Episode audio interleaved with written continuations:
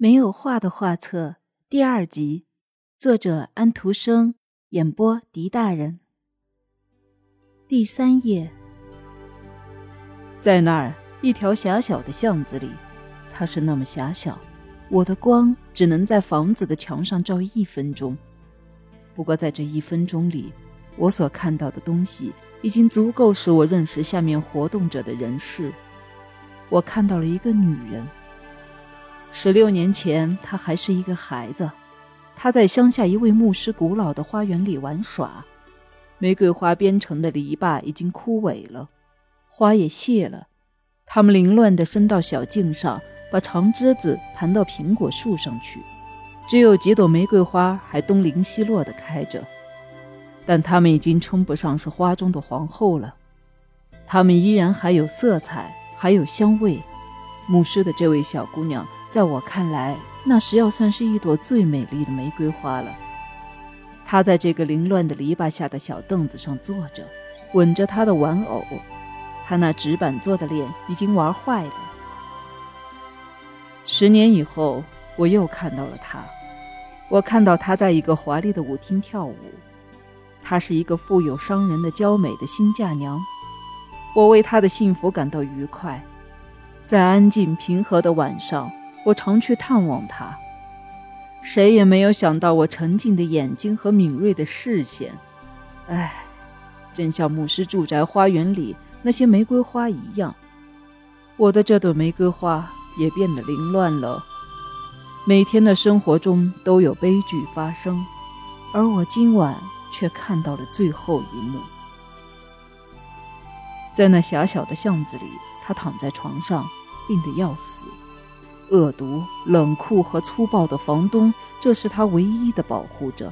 把他的被子掀开，起来，你的一副面孔足够使人害怕。起来，穿好衣服，赶紧去弄点钱来，不然我就要把你赶到街上去。快些起来！死神正在绞我的心，啊，请让我休息一会儿吧。可是他把他拉起来。在他的脸上铺了一点粉，插了几朵玫瑰花，于是他把他放在窗旁的一个椅子上坐下，并且在他身旁点起一根蜡烛，然后他就走开了。我望着他，他静静地坐着，他的双手垂在膝上，风吹着窗子，把一块玻璃吹下来跌成碎片，但是他仍然静静地坐着。窗帘像他身旁的烛光一样在抖动着，他断气了。死神在敞开的窗子面前说教：“这就是牧师住宅花园里的我的那朵玫瑰花。”第四页。昨夜我看到一出德国戏在上演，那是在一个小城市里，一个牛栏被改装成一个剧院。这也就是说，每一个牛圈并没有变动，只不过是打扮成包厢罢了。所有的木栅栏都糊上了彩色的纸张，低低的天花板下吊着一个小小的铁烛台。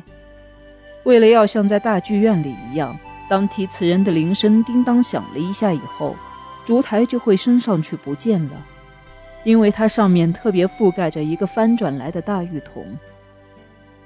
叮当。小烛台就上升了一尺多高，人们也可以知道戏快开演了。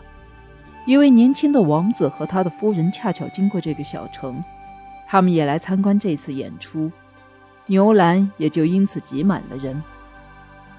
只有这烛台下面有一点空，就像一个火山的喷口，谁也不会坐在这儿，因为蜡油在向下面滴。我看到了这一切情景，因为屋里是那么热燥。墙上所有的通风口都不得不打开，男仆人、女仆人们都站在外面，偷偷地贴着这通风口朝里面看。虽然里面坐着警察，而且还在挥着棍子恐吓他们，在乐队的近旁，人们可以看见那对年轻贵族夫妇坐在两张古老的靠椅上。这两张椅子平时总是留给市长和他夫人坐的，可是这两个人物。今晚也好像普通市民一样坐在了木凳上。现在人们可以看出，强中更有强中手，这是许多看戏的太太们私下所起的一点感想。这使整个气氛变得愉快。烛台在摇动着，墙外面的观众挨了一通骂。我，月亮，从这出戏的开头到末尾，一直和这些观众在一起。第五页。昨天我又看到了忙碌的巴黎，我的视线射进卢浮宫博物馆的陈列室。一位衣服破烂的老祖母，她是平民阶级的一员，跟着一个保管人走进一间宽大而空洞的宫里去。这正是他所要来看的一间陈列室，而且一定要看。他可是做了一点不小的牺牲和费了一番口舌才能走进这里来的。他的一双瘦削的手交叉着，他用庄严的神色向四周看，好像他是在一个教堂里面似的。这儿就是，他说，这儿。他一步一步地走进王位，王座上铺着富丽的、镶着金边的天鹅绒，就是这儿。于是他跪下来，吻了这紫色的天鹅绒。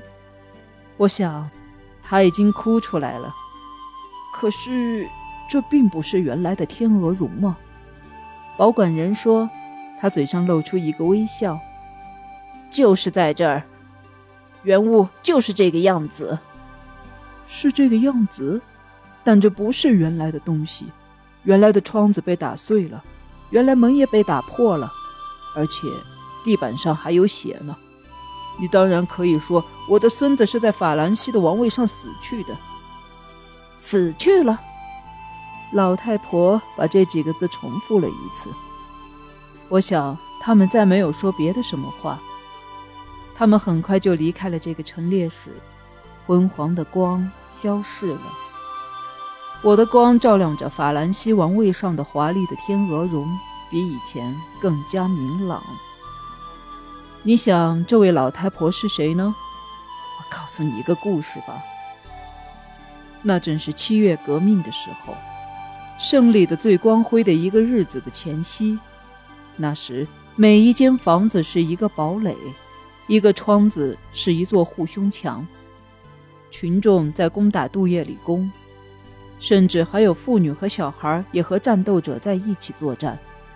他们进攻了宫的大殿和厅堂。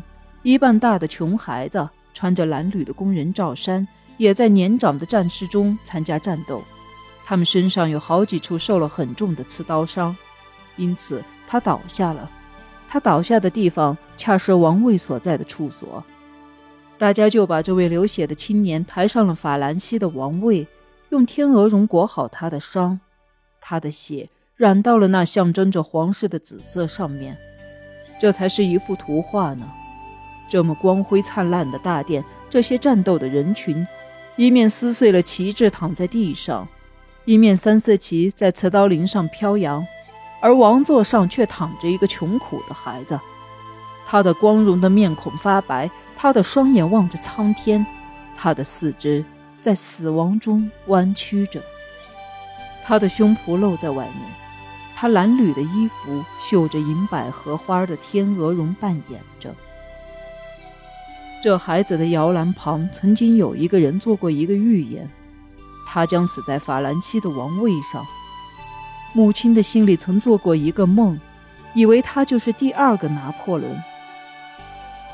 我的光已经吻过了他墓上的烈士花圈。今天晚上呢，这位老祖母在梦中看到这幅摊在她面前的图画——法兰西王位上的一个穷苦的孩子的时候，我的光。吻了他的前额。